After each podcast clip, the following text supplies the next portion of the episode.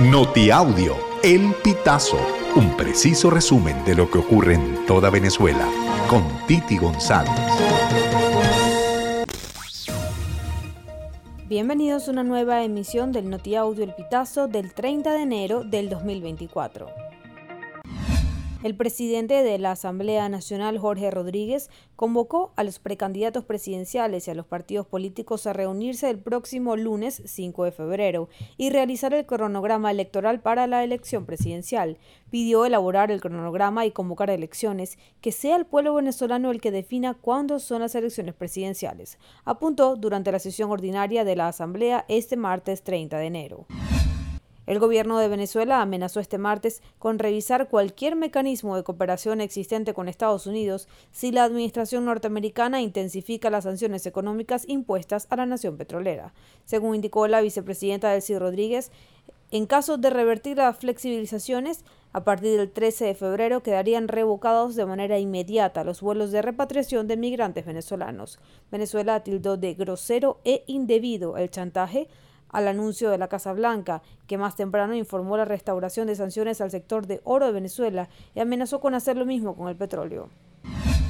Los educadores organizados en el sindicato de la Federación Venezolana de Maestros Seccional Miranda se reunieron en la asamblea para discutir la situación del gremio. La actividad llevada a cabo en la sede de esta agrupación en la ciudad de Los Teques contó con la participación de 16 delegados en representación de centros educativos de los municipios Huaycaipuro, Carrizal y Los Alias.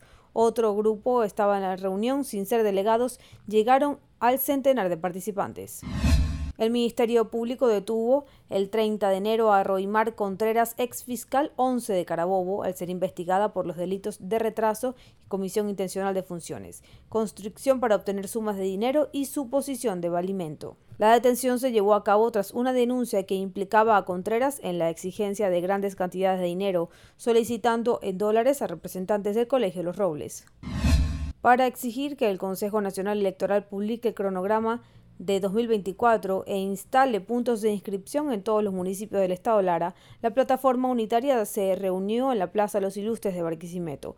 Daniel Orellana, responsable regional de Voluntad Popular, aseguró que el 23 de enero ha sido una fecha histórica, porque además de cumplirse 66 años de la caída de la dictadura de Marcos Pérez Jiménez, los motivos que existieron en ese momento en Venezuela siguen vigentes.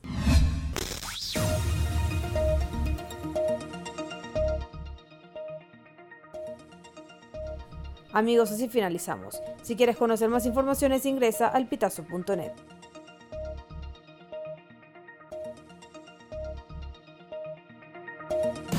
Estas informaciones puedes ampliarlas en nuestra página web, elpitazo.net. También recibimos tus denuncias vía SMS o WhatsApp a través del 0414 230 2934.